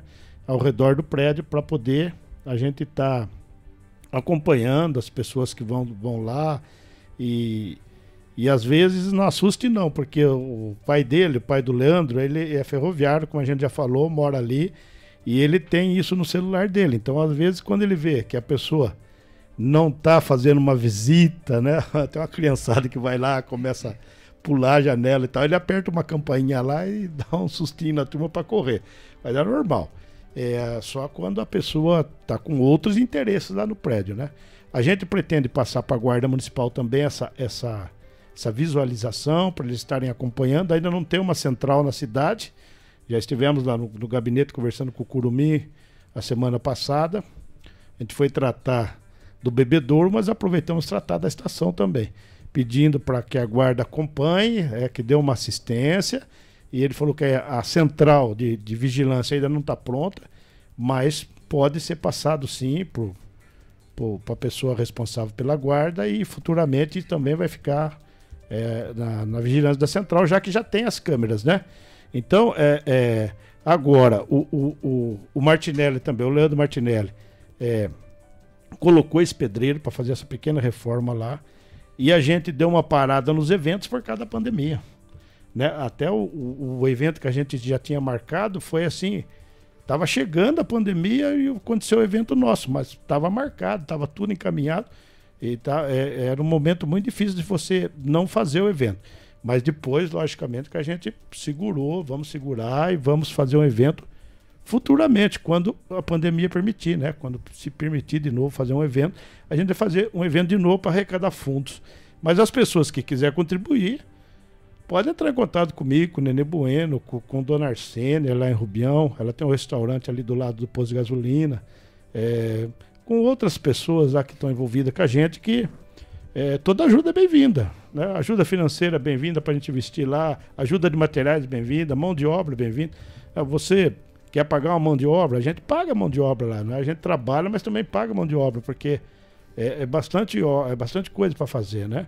Agora nós temos que mexer no telhado, tem algumas telhas quebradas. Tem forro lá com, com, muito capim, porque o pardal leva, né? E tá até falando com o Nenê aqui um pouco antes de começar aqui a entrevista, que tá perigo de, de repente, alguém colocar fogo naquele.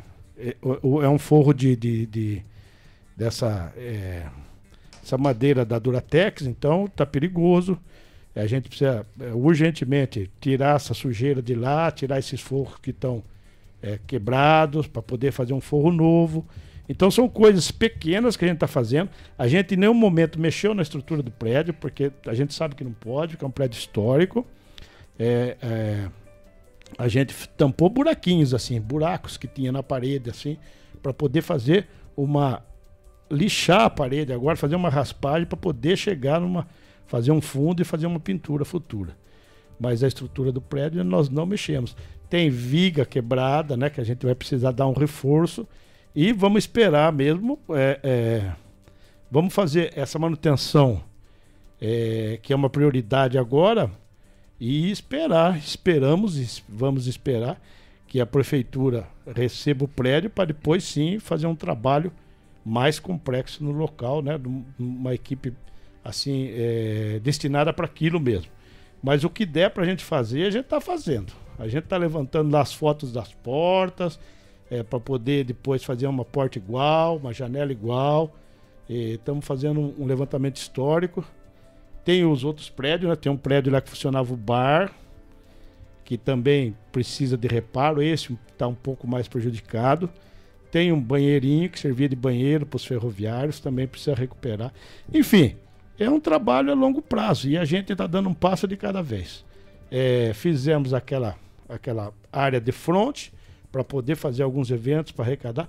Até a ideia do Nenê Bueno em volta da árvore lá, ele chama de redondel. Ele fez um banco é, com dormentes, tá? Ficou muito bom assim, tipo sete metros cada lado, ficou muito grande mesmo para o pessoal sentar embaixo da árvore, fazer um piquenique e vai servir de cozinha para a gente também quando fazer os eventos. Né? Já serviu e vai servir de novo. Então, é, ao mesmo tempo que a gente está mexendo no prédio, colocou iluminação, fez aquela, aquela, aquela, aquele fundo de pintura na frente para poder colocar as lâmpadas de Natal e as lâmpadas estão tá lá ainda.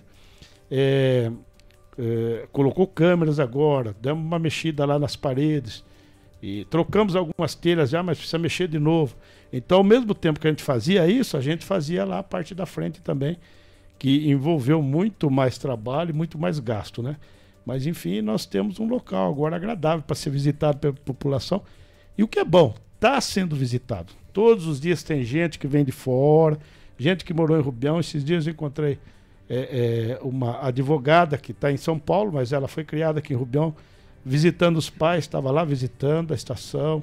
Encontrei um senhor, eu fui conversar com ele quando a gente estava fazendo o trabalho ainda, com a família. Ele disse que morou em Botucatu, não mora mais, mas conviveu muito em Rubião com o time de futebol e foi visitar a estação, foi visitar a igrejinha.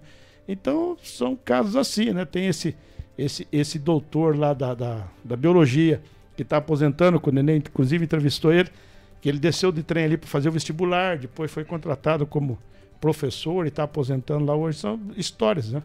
É um prédio que tem histórias. Ele tem histórias. É, eu, para você ter uma ideia, eu sou nascido e criado em Rubião. Eu vivi aquilo ali. Desde o primeiro momento. Eu andava no meio daqueles vagões. Eu pulava vagão lá para ir para a escola, que a escola era ali. Então eu pulava os vagões, não só eu, toda a molecada da época. Então a gente transitava ali junto com os ferroviários, né? Então é um, um prédio que envolve a história da ferrovia, em Botucatu, em Rubião, a história dos ferroviários, a história do, dos moradores de Rubião.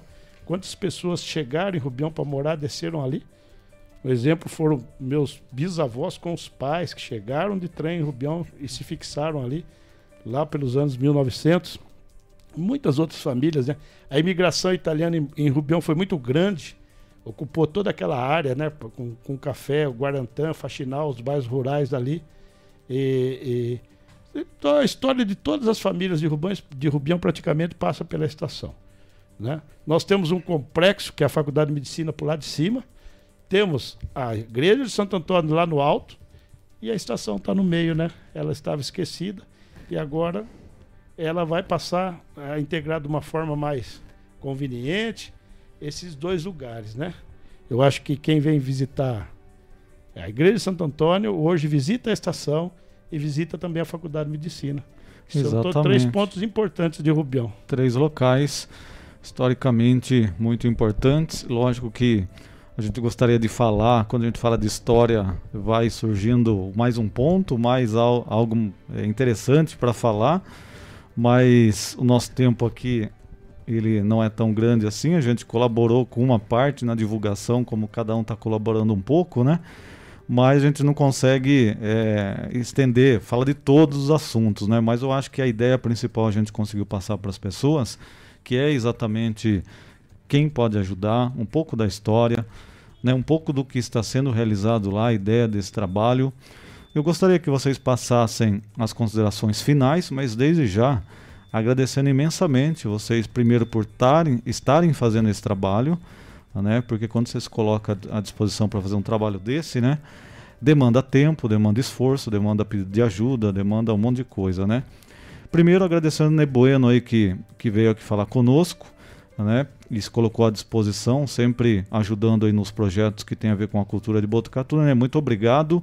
E qualquer informação adicional aí, fica à vontade para as considerações finais. Obrigadão, viu? Cristiano e toda a sua equipe aí da Estação Notícia, eu é que agradeço. E agradecer não só os empresários que nos ajudam, né, mas também a, a toda a população que, as, que a gente convoca para comprar uma paeja, uma feijoada e tem participado. Nosso muito obrigado e continuem colaborando. Sua ajuda será muito bem-vinda. E Dimas, o Estação Notícia, o 14 News, o portal e também o programa ao vivo aqui, a gente continua à disposição. Qualquer novidade que for avançando lá o projeto, pode mandar para a gente que a gente vai divulgando aqui. A gente quer caminhar junto aí com esse projeto, porque a gente sabe que é, cada um fazendo um pouquinho, as coisas vão acontecendo. Obrigado, Dimas, e parabéns pelo trabalho, viu? Eu que agradeço, Cristiano, o convite de vocês, a gente estar tá aqui e dando essa oportunidade para a gente estar tá explicando à população o que está acontecendo, o que estamos fazendo. Agradeço também os, os, os as pessoas, né, como o Nenê já disse, as, porque a, a, a, os empresários ajudam, mas as pessoas também ajudam. Quando a pessoa adquire lá um convite de um almoço nosso, ela está ajudando.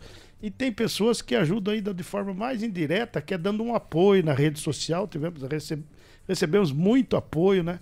Então isso é, isso é importante para a gente, né?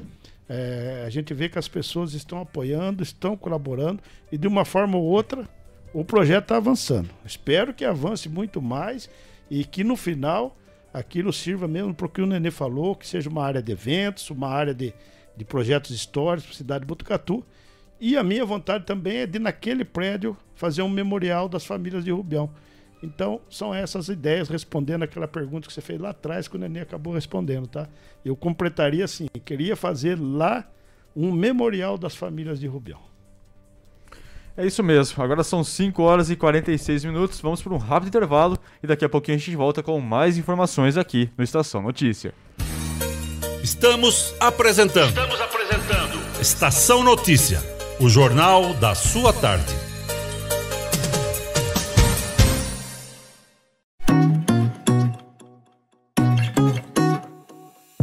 Só nas telas da usina multimídia você leva a sua marca para mais de 40 mil pessoas por dia. Isso mesmo, são mais de 25 TVs espalhadas em diferentes pontos de Botucatu e São Manuel. Pontos com um grande fluxo de pessoas, onde a sua propaganda é vista longe da correria e do estresse. E claro, com a atenção máxima que ela merece. Academias, clubes, salões de beleza elevadores, restaurantes e muito mais. Usina Multimídia, a maior rede de TVs indoor do Centro-Oeste Paulista. Anuncie!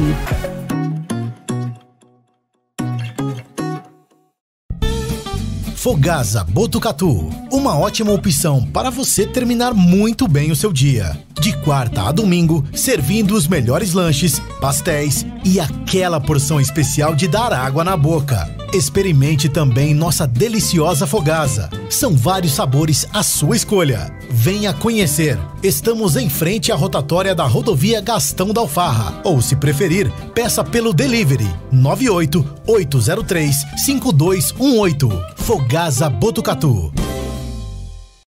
Quer ficar bem informado? Acesse 14news.com.br. Fique por dentro das principais notícias e acompanhe o que é destaque em Botucatu e região. Agência 14 News. A informação começa aqui. Esteticar. Seu carro merece ficar como novo. 22 anos atendendo Botucatu e região com uma equipe especializada e garantindo sempre o melhor serviço. Lavagens especiais, polimento e cristalização, higienização, hidratação e proteção dos bancos de couro, funilaria, pintura e martelinho de ouro que desamassa sem danificar a pintura. Esteticar, o seu centro estético automotivo. Rua João Gotardi, 441, atrás do campo do Inca. Telefone 3815 3497. Esteticar. A cada dia, um novo desafio. Nesse momento de incertezas, mais do que nunca é preciso transformar ideias em oportunidades. Juntos, vamos criar a melhor estratégia para sua empresa. A Smart Comunicação é uma agência especializada em jornalismo, marketing e publicidade e propaganda. Atuamos com comunicação corporativa e planejamento estratégico. Conte com nossa equipe para gerenciar e produzir o conteúdo ideal das redes sociais. Também trabalhamos com vídeos institucionais e comerciais para deixar a sua marca em evidência. Venha para a Smart Comunicação.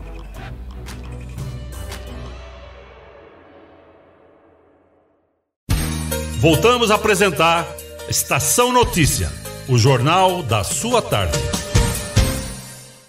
Em 5 horas e 50 minutos e vamos com notícias. Ninguém acertou as seis dezenas do concurso 2450 da Mega Sena e o prêmio acumulou. Os números sorteados foram 2, 6, 11, 15, 17 e 39. O sorteio teve, teve 94 apostas vencedoras na faixa da quina. Cada uma delas vai embolsar a quantia de R$ 26.814,82.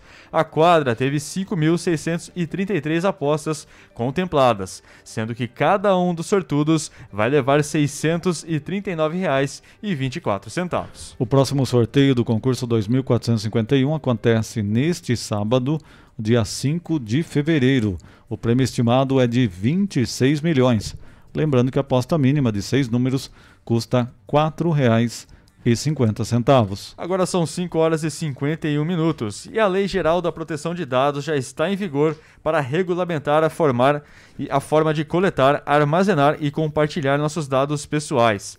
Ela é fundamental para assegurar a privacidade e a segurança de todos nós. E impacta diretamente nas empresas privadas, que estão sujeitas a sanções no caso de descumprimento dessa lei. Para entender melhor tudo isso, temos ao nosso lado a especialista no assunto Andréa Pedroso, da Essencial Privacidade, uma empresa especializada em privacidade e proteção de dados. A Essencial Privacidade avalia as necessidades específicas da sua empresa na proteção de dados pessoais, para que você cumpra a legislação e não corra o risco de ser multado conforme prevê a Lei Geral de Proteção de Dados. Entre em contato e saiba como a Essencial Privacidade pode te ajudar a estar de acordo com a lei. Acesse essencialprivacidade.com.br. O telefone é o 99787 3977. Essencial Privacidade, especializada em privacidade e proteção de dados. 5h52, a gente segue com mais informações aqui no Estação Notícias. Cerca de 36 milhões de aposentados, pensionistas e outros titulares de benefícios pagos pelo Instituto Nacional de Seguridade Social, INSS, não terão que fazer mais a prova de vida presencialmente. Isso mesmo, não está tá ouvindo errado não, Guilherme. É, não precisarão olha. mais fazer a prova de vida presencialmente. Olha só que isso é muito interessante, né, Cris? O anúncio até foi feito pelo presidente do INSS, José Carlos Oliveira. Agora a prova de vida será feita pelo próprio governo, que vai consultar bases de dados públicas e privadas para saber, saber se a pessoa está viva ou não, Cris. Para viabilizar a mudança, entre as bases de dados que serão consultadas estão a de renovação da carteira de identidade, do passaporte e do Tribunal Superior Eleitoral para o registro de votação. O INSS tem até o dia 31 de dezembro para implementar as mudanças necessárias, porque hoje a pessoa tem que ficar, na verdade, comprovar que está viva. Eu quero provar que eu estou vivo. É. E não o governo, você, é, alguém faleceu. Logicamente que o sistema funerário tem que entrar em contato com o INSS e falar, a pessoa morreu, Faleceu, não acabou. tem que pagar mais o benefício. Agora não, eu tenho que ficar correndo atrás, estou vivo, estou vivo, estou vivo. Tem que ficar provando que eu estou vivo. Ah, eu aposentado, tenho que correr, correr atrás de banco. Ah, era uma situação Então é uma mudança histórica, né? Que vai deixar muita gente aí, realmente que ficava eh, realmente às vezes doentes, pessoas tinham que ficar correndo atrás do, do banco para provar que está vivo, né? Então é uma mudança positiva quando o governo federal, o governo estadual, o municipal realmente implanta algo positivo, a gente comenta aqui também. Faço uma analogia, o Cris Guilherme, com a transferência de carro. Como é que era antigamente? Você tinha que você vender o carro e você tinha que avisar o governo de que você vendeu. E passava por vários órgãos antes. E dava muito problema isso, porque às vezes você não encontrava a pessoa para você poder transferir e tudo mais, e gerava multa, ou enfim, rolo. Aí o governo ele mudou, agora quem que faz esse tipo de, de, de solicitação é o próprio Poupa Tempo. Você vai lá, já faz a transferência, ele mesmo já avisa o Detran e já fica tudo certo. É menos uma etapa nessa burocracia que a gente já conhece. Exatamente, o governo tem que facilitar e não dificultar a vida do cidadão. Agora, 5h54. 5h54, Cris, só te cortando um pouco, Sim. mas a gente vai fazer uma, ro uma, uma rodar aí nas Opa, nossas câmeras e lá com as imagens da Avenida Camilo Mazzoni, lá no Jardim Paraíso, viu, Cris? Lá na 5 a SEC, né, Botucatu. Vocês estão vendo aí o trânsito um pouco leve, né, Cris, pro horário, né? 5h54, quase 6 horas da tarde, mas acho que daqui a pouquinho o pessoal já está saindo dos seus trabalhos e indo para casa, né, Cris? Além do trânsito que tá me chamando a atenção é que o asfalto tá seco. É, e tá bem aí seco, eu falei, né? será que é mentira essa imagem? Mas não, é de agora a pouco mesmo, olha lá. A gente tá olhando é. aqui pela janela, parou de chover um pouco em Botucatu. A não ser que o seu já bairro secou, aí, né? né? A não ser que o seu bairro esteja é. chovendo. Ali, o Jardim Paraíso não tá chovendo. Porque eu tava em casa, falei, vou sair. Aí tinha parado de chover. Daqui a pouco começou a chover. Daí eu saí parou de chover. No não. caminho voltou a chover. Eu falei, ah, não é possível. O que, que tá acontecendo? Hoje já deu neblina, já ficou nublado, já choveu, já fez sol.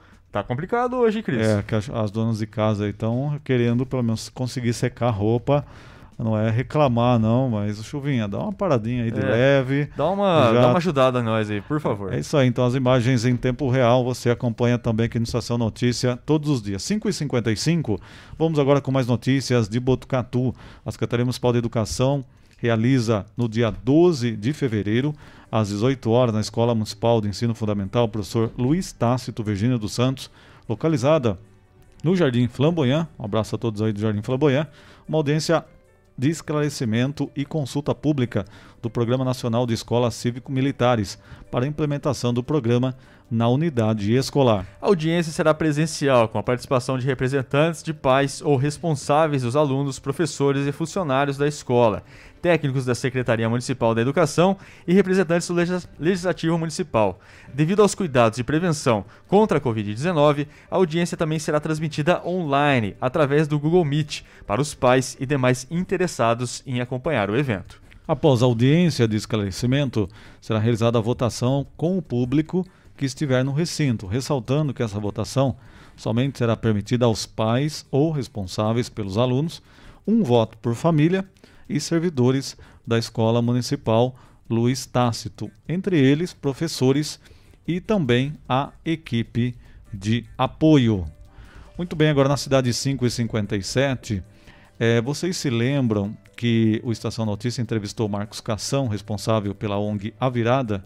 Pois é, a partir de hoje você vai acompanhar aqui o quadro Estação A Virada, com vídeos informa informativos sobre o trabalho desenvolvido para assistir e ajudar pessoas que estão, as pessoas dependentes químicas. Vamos ao primeiro episódio acompanhar esse trabalho bacana aqui em Botucatu. Vamos lá.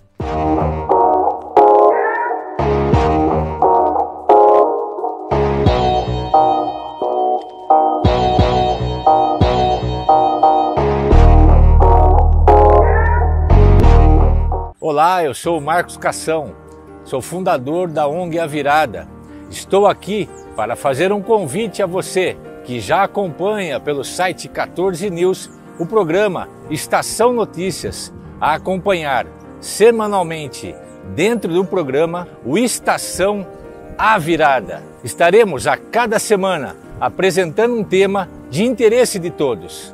Temas estes relacionados à dependência química, ao alcoolismo, e as demais dependências que o ser humano vem se permitindo viver.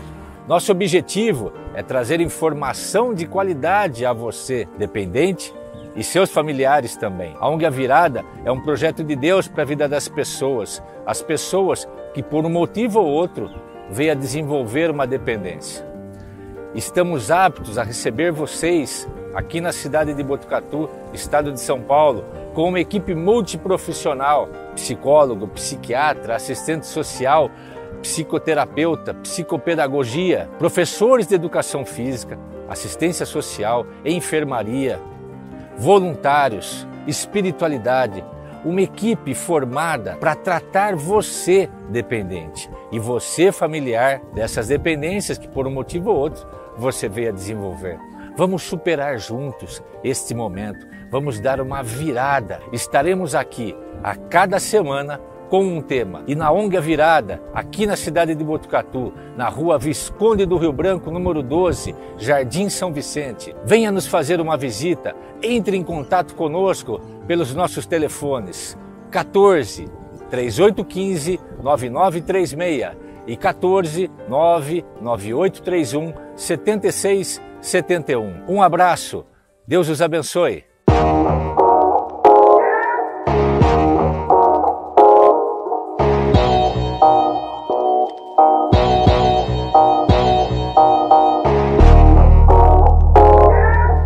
Agora são 6 horas em ponto. E também temos aqui no Estação Notícia uma parceria do site 14 News com o Hospital das Clínicas da Unesp de Botucatu. Portanto, também a partir de hoje, vamos apresentar o Estação Prevenção, com dicas de, dicas de segurança e cuidados necessários para prevenir acidentes, principalmente dos domésticos.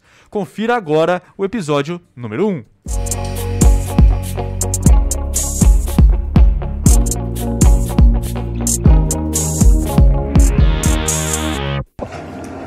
Olá, meu nome é Jade, sou aluna do quarto ano da medicina e vim falar um pouco com vocês sobre situações de engasgo em crianças e quais medidas devem ser tomadas. Primeiramente, é necessário ajoelhar na altura da criança e abraçá-la por trás.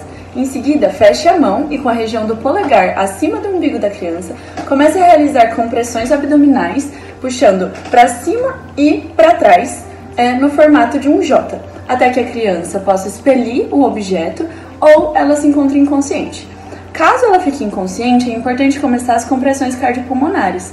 Nesse caso, a, a gente vai fazer o uso da nossa mão dominante, no meu caso a mão direita, é, por cima do tórax da criança, usando o dorso da mão, e a mão não dominante é colocada entrelaçando os dedos.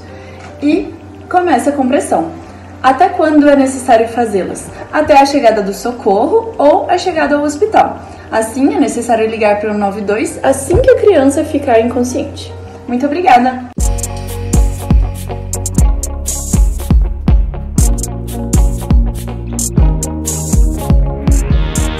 Jogos da rodada, resultados. Fique ligado no que é destaque. Olha o cruzamento perigoso, entrou, bateu. É hora do esporte, no Estação Notícia.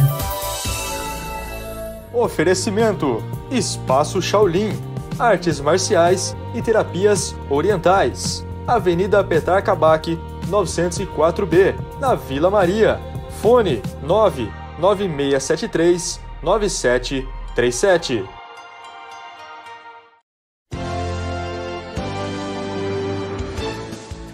6 horas e 2 minutos e vamos para a Europa, falando do Barcelona. O atacante Albemarán, que havia rescindido com o Arsenal, aceitou uma redução salarial e acertou o contrato com o clube catalão até 2025. Dani, já Daniel Alves não vai disputar a Liga Europa pelo Barcelona. A comissão técnica não poderia adicionar três novos nomes depois do mercado de janeiro. Ainda na Espanha, o Valência venceu o Cádiz por 2 a 1 e classificou para as semifinais da Copa Rei, fase que o Raio Alicano também carimbou vaga pela segunda vez na sua história depois de vencer Maloca por 1 a 0. E falando da Copa do Rei, Cris, está em andamento agora aos 29 minutos do primeiro tempo, Atlético Bilbao e Real Madrid, né? Ainda 0 a 0. E agora são 6 horas e 3 minutos. Vamos para os campeonatos estaduais. Falando primeiramente do Carioca. Na estreia de Paulo Souza, Vitinho deu 3 assistências e ajudou na vitória do Flamengo sobre o Boa Vista por 3 a 0. Marinho, Pedro e Gabigol marcaram. O Vasco com o Nenê e Raniel bateram o Nova Iguaçu por 3 a 2. Dois gols do Nenê. Agora o Mineiro, com time alternativo, o Atlético goleou o Uberlândia por 4 a 0 e venceu a segunda seguida. Já o Cruzeiro saiu de campo derrotado pelo América por 2 a 0. A Raposa teve gol mal anulado e jogador expulso. Ei, Cruzeiro, hein? Olha só. Hein? Caramba, hein? O América 2 a 0. 2 a 0. E vamos agora para o Campeonato Paulista. Pela felicidade do Cleiton Santos, né, Cris? Como você falou no começo do programa, o Santos venceu o Corinthians por 2 a 1 de virada na noite de ontem na Neoquímica Arena e derrubou o técnico do rival. Silvinho foi demitido depois da partida. Marcos Leonardo, Leonardo, autor dos dois gols do Peixe, foi o grande nome da partida. Antes, Jô havia aberto o placar para o Timão. Só de acordo com o site UOL, antes de a gente mudar de, de notícia, Cris, é, o português Jorge Jesus é uma possibilidade que já está sendo debatida dentro do Corinthians para substituir o Silvinho, que foi demitido ontem, né? É, os nomes de Mano Menezes e Renato Gaúcho, que foram até ventilados nos bastidores, estão descartados. É, na hora de mandar embora, o difícil é pensar em quem pode assumir, né? Hoje em dia, técnico no mercado tá difícil, né? Mas, né, por pressão aí, às vezes você faz um mau negócio mandar embora o técnico, não sei, né? Mas o time decidiu assim. Também ontem tivemos a vitória do Santo André para cima de São Bernardo 1 a 0 e a Ponte Preta bateu o Novo Horizontino por 2 a 0. Agora são 6 horas e 5 minutos e hoje mais três jogos pela terceira rodada do Paulistão. A partir das 7 horas daqui a pouco tem Ituano e Inter de, Mile- de Limeira e, aí- e o Mirassol e Guarani, né? Red Bull e Bra- Bragantino e São Paulo é, se enfrentam às 9h30 da noite em Bragança Paulista. É, e por falar em São Paulo, o meia Patrick sofreu lesão na coxa direita e será desfalque nos próximos jogos do Campeonato Paulista. O jogador foi um dos cinco reforços do tricolor para a temporada. Ah, e até tem uma informação aqui também do Globo Esporte, Cris, que o Santos avançou para contratar o Meia Luan, atualmente sem clube, e Calo, que foi campeão da Copa do Brasil de 2014 pelo Atlético Mineiro. O Peixe agora aguarda os resultados dos exames médicos para finalizar o acordo com o jogador de 31 anos. Agora são 6 horas e 5 minutos, e para finalizar aqui as notícias do esporte, na edição de hoje do Estação Notícia, Campeonato Brasileiro.